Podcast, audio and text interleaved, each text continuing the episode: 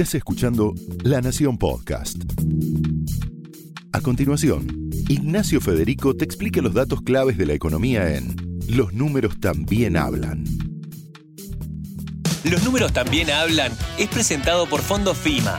Invertí simple.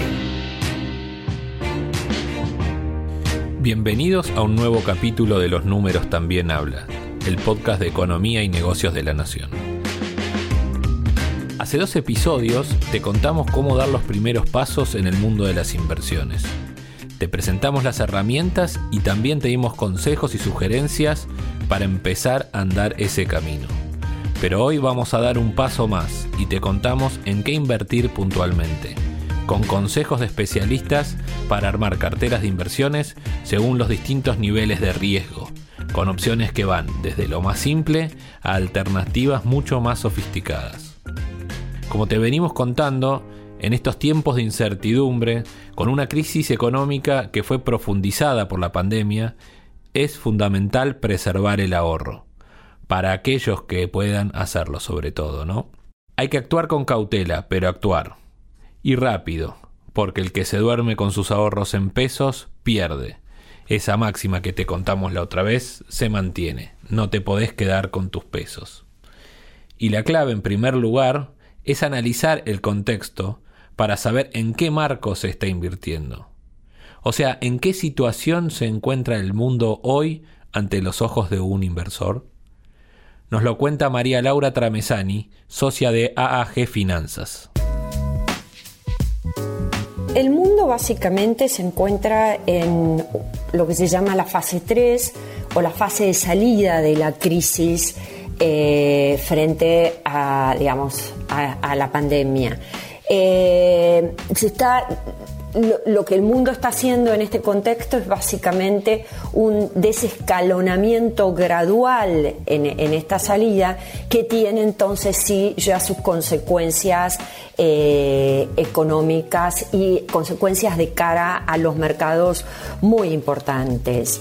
Em, este, este escenario de desescalonamiento gradual implica de por sí un mensaje positivo de cara a la economía y de cara a los mercados, donde para entender un poco qué recomendaciones de mercado y de inversiones podríamos llegar a hacer, tenemos que eh, primero mirar básicamente las acciones de los bancos centrales, las acciones de la política fiscal y a partir de ahí entender eh, qué recomendaciones de cara al mercado hacemos. Todas las acciones de los reguladores del mundo, y de la política monetaria y de la política fiscal va en pos de eh, mantener lo más eh, sano posible el sector privado para que sea el sector privado con ayuda monetaria y con ayuda fiscal quienes eh, recompongan la economía de Europa y de los Estados Unidos. Esto tiene como consecuencia básicamente que los mercados, tanto en Europa como en Estados Unidos, han tenido fortísimas recuperaciones a partir de la tercera semana de marzo, donde fue sí el piso de de esta caída. Es muy clara la descripción que hace María Laura, muchas gracias por estar hoy con nosotros María Laura, del escenario externo, donde muestra que se abre una puerta para el inversor. Pero, ¿de qué premisas partimos entonces teniendo en cuenta este contexto global, pero también el local, con, lo que pasa en la Argentina, con, con, sus particularidades. El economista Diego Martínez Bursaco es muy claro al respecto y esto nos decía. Creo yo que hay que partir siempre de dos premisas centrales. Una es qué riesgo está dispuesto uno a correr y después cuánto tiempo va a invertir ese dinero o por cuánto tiempo, digamos, ¿no? ¿Cuál es el horizonte temporal? De ese inversor. Y hay una tercera que, dadas las circunstancias actuales de la Argentina y del mundo, yo diría que expectativas hay hacia adelante respecto a la salida económica, eh, obviamente a nivel global por un lado y particularmente a nivel de la Argentina, ¿no? Particular, con todos los alicientes y la profundización de muchos de los problemas estructurales que Argentina ya arrastraba previo a la pandemia y que ahora este, obviamente se han profundizado.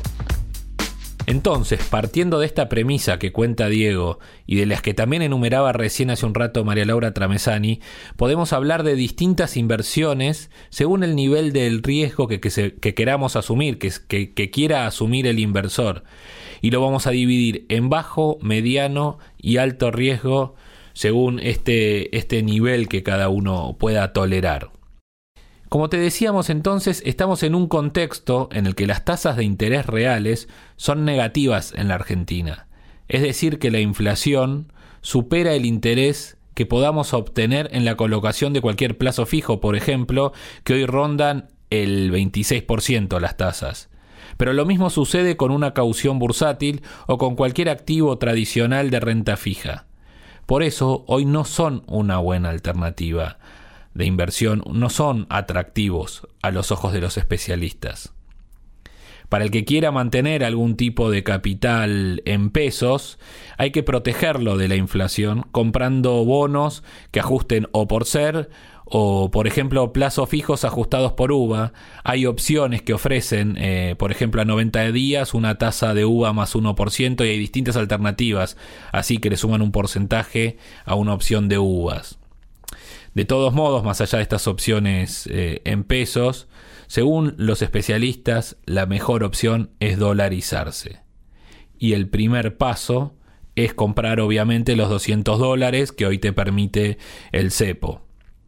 Si tenés un excedente, la alternativa recomendada es comprar más dólares en sociedades de bolsa a través de la compra y venta de bonos, eh, como por ejemplo el Bonar 24 que te permite hacer esta operación, que se conoce como dólar MEP. El dólar MEP es la posibilidad de comprar y vender dólares a través de bonos. Pero el gobierno obviamente suma cada vez más restricciones a esta operatoria, con lo cual la complica muchas veces. Por eso te vamos a contar más alternativas para invertir en dólares. Y lo explica mucho mejor el economista Diego Martínez Bursaco, quien recomienda estas herramientas concretas. Si uno este, es bastante averso al riesgo, diría, ¿no? Si lo que busca es preservar su capital, y cuando hablo de preservar su capital, uno no puede eh, dejar de lado el imaginario de los argentinos y los hábitos de los argentinos de resguardarse en el dólar, ¿no? Uno se siente seguro. Entonces, este, prácticamente la, posibilidad que tenés es dolarizar absolutamente todos tus ahorros eh, mediante el dólar libre, obviamente que es un dólar que tenés que pagar en torno a 115, 120 pesos de acuerdo al cierre del día de hoy.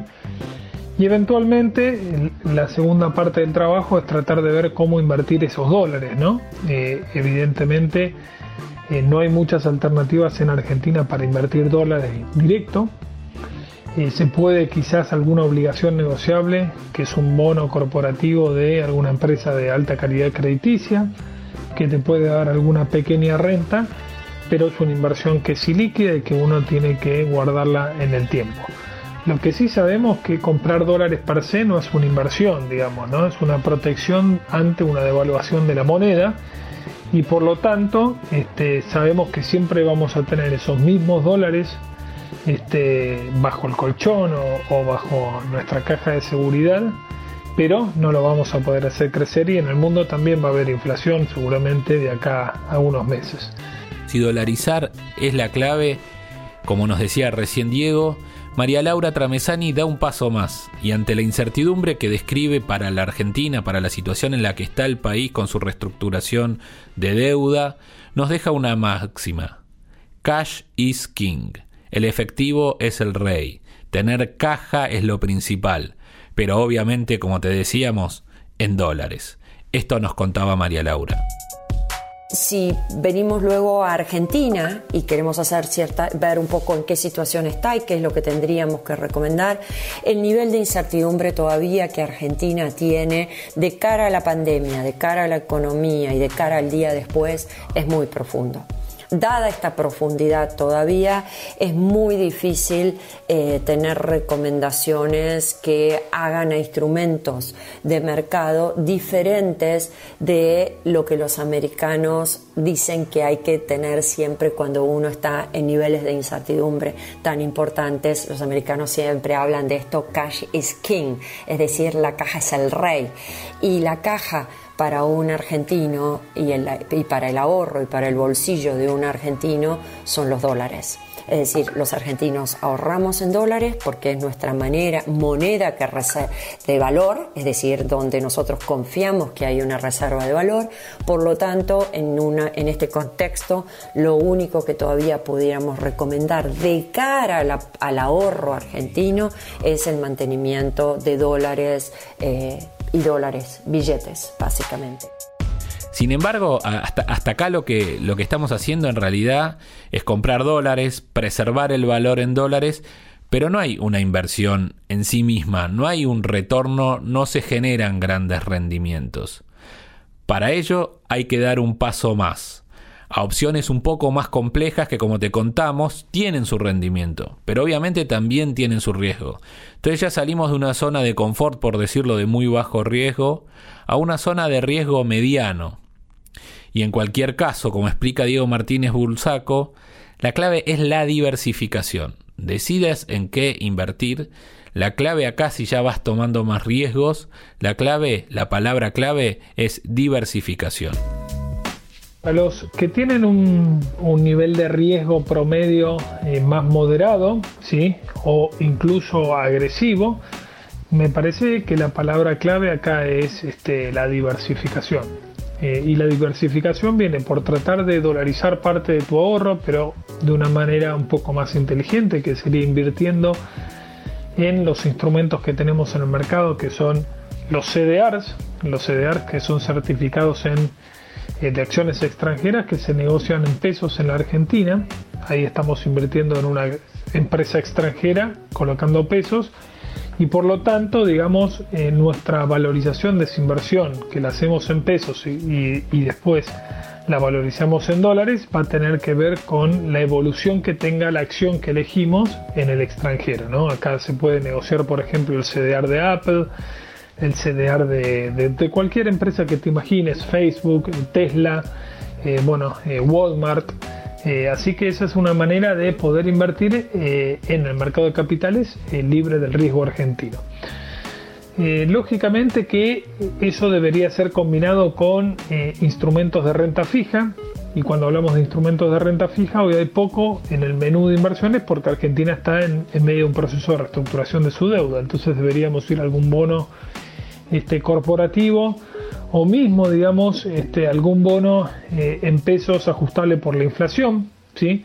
Si pensamos que los índices del SER van a reflejar la inflación real hacia adelante, asumiendo el riesgo de crédito del, Estado argentino. Hoy hay bonos que cotizan, por ejemplo, en torno a 5, 6, 7 veces arriba, este 7% arriba de la inflación. Y bueno, es una buena alternativa para, eh, lógicamente, eh, cubrirte del efecto aceleración inflacionario que puede este, venir después de esta emisión monetaria que, uno, que uno observa este, que hizo fuertemente el Banco Central. ¿no? Ya lo escuchaste. La clave es la diversificación, lo dijo claramente Diego Martínez Bursaco. Y también te contó que si querés invertir en Tesla desde la Argentina, es posible. Estas CDRs que él te contaba son una gran opción para invertir en Argentina en empresas del extranjero. Pero la pandemia también dejó ganadores y perdedores en cuanto a los sectores en los cuales podés invertir en el mundo. ¿En qué sectores invertir? Tecnología, salud y digitalización. Son los grandes ganadores de la pandemia, tal como nos cuenta María Laura Tramesani. Los sectores en el mundo que nosotros estaríamos recomendando y donde estamos viendo fortalecimiento y cambios de conducta de parte de los consumidores de acá para adelante son el sector de tecnología, el sector de salud y lo que se llaman sectores de digitalización. ¿Por qué? Justamente por esto, porque son los sectores ganadores en la crisis y donde hay hábitos del consumidor que van a quedar para adelante, es decir, hábitos en términos de lo que es el trabajo desde casa, hábitos en cuanto al uso de nuevas tecnologías que hasta el momento existían pero no se usaban masivamente, en el tema de salud donde vamos a continuar viendo eh, los estados reforzando, digamos, los temas de salud para adelante, donde los testeos van a continuar siendo importantes y donde el tema de, obviamente, la vacuna para el COVID es un tema. Es decir, salud, tecnología y digitalización son los tres grandes sectores de esta nueva normalidad y los ganadores de esta crisis.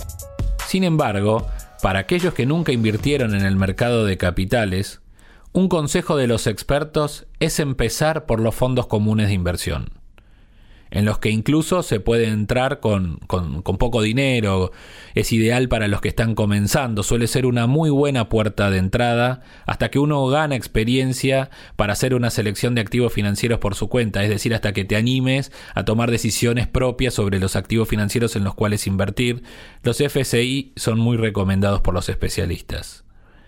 Es un instrumento que diversifica la cartera, como por ejemplo hay algunos que siguen el índice Merval, o también hay fondos comunes de inversión de Latinoamérica que tienen suscripción y rescate en dólares.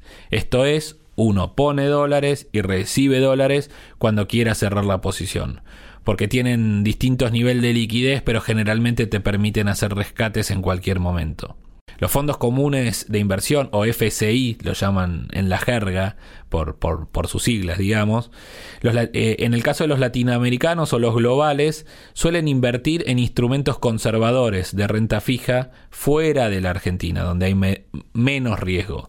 Por ejemplo, algunos fondos globales o algunos fondos latinoamericanos tienen un 25% del fondo en bonos del Tesoro de los Estados Unidos, que es la inversión más segura donde, donde no hay riesgo. Pero tienen otras partes en distintas herramientas, por ejemplo, algunos suelen tener hasta la mitad en bonos estatales y corporativos de países eh, menos volátiles que la Argentina, incluso los fondos latinoamericanos pueden tener en, Brasil, en Chile, y eso da más, más seguridad.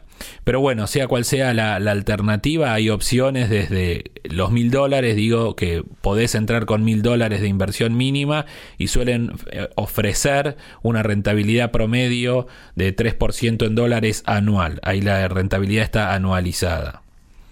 Y bueno, y en este, en este sentido, de, ya estamos en, en, inversiones de riesgo mediano, Sabrino, Sabrina Corujo, directora de Portfolio Personal Inversiones, también nos dejó su, su menú de alternativas que escuchamos.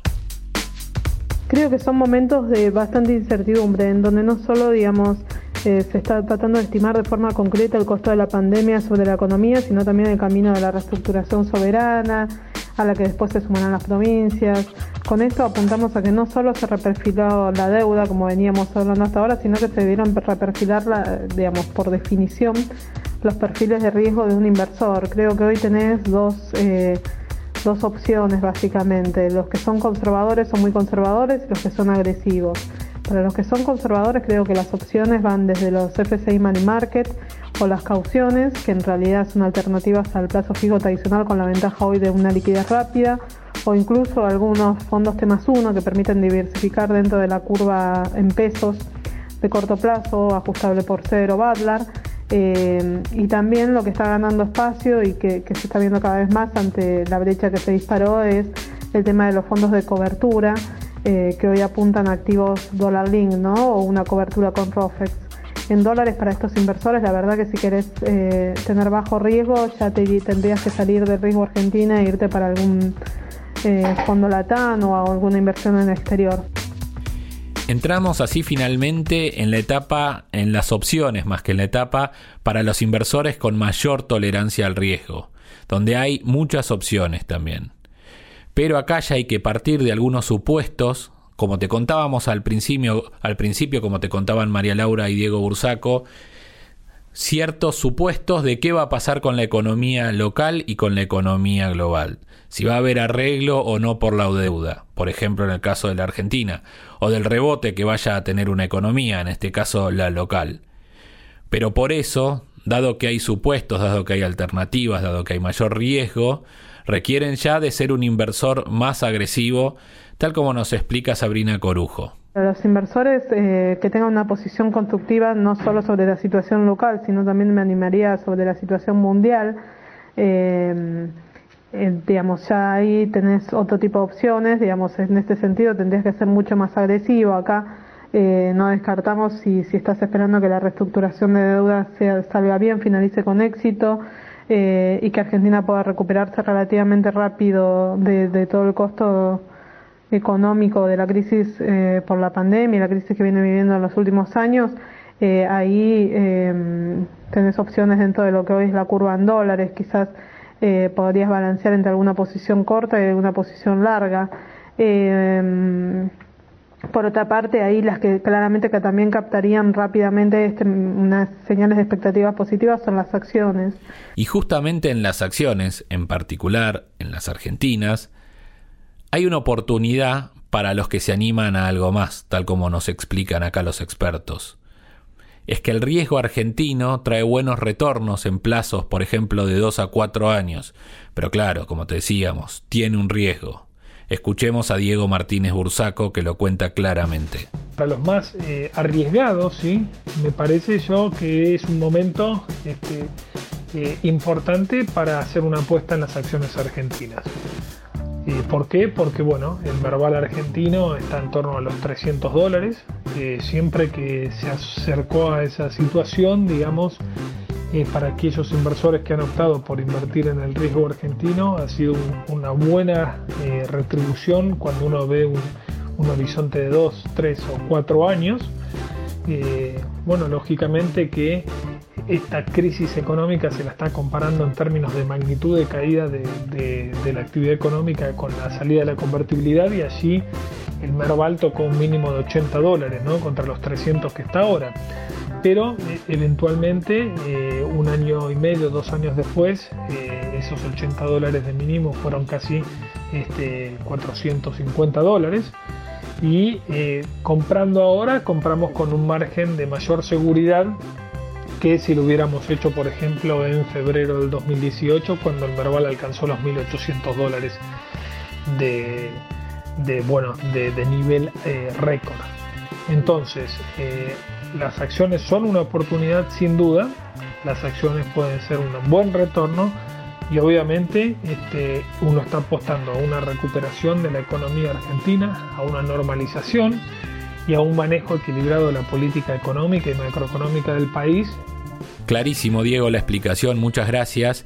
Y en el mismo sentido, María Laura Tramesani también nos da opciones para los inversores que tengan un alto nivel de especulación. La escuchamos. Para los eh, inversores, no ahorristas, sino inversores que sean altísimamente o que tengan un nivel de especulación y de, eh, eh, de gusto por el riesgo importante, podríamos hacer ciertas apuestas, digamos, a que Argentina digamos, resuelve el tema de la reestructuración de la deuda, que Argentina no defoltea, entonces sí habría oportunidades, nosotros las vemos mucho más profundas en acciones argentinas, básicamente en los bancos argentinos, de cara a la reestructuración de la deuda de una manera positiva.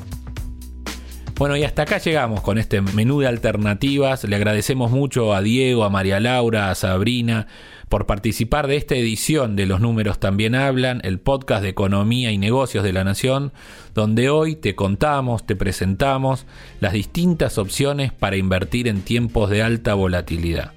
Muchas gracias y hasta el próximo capítulo.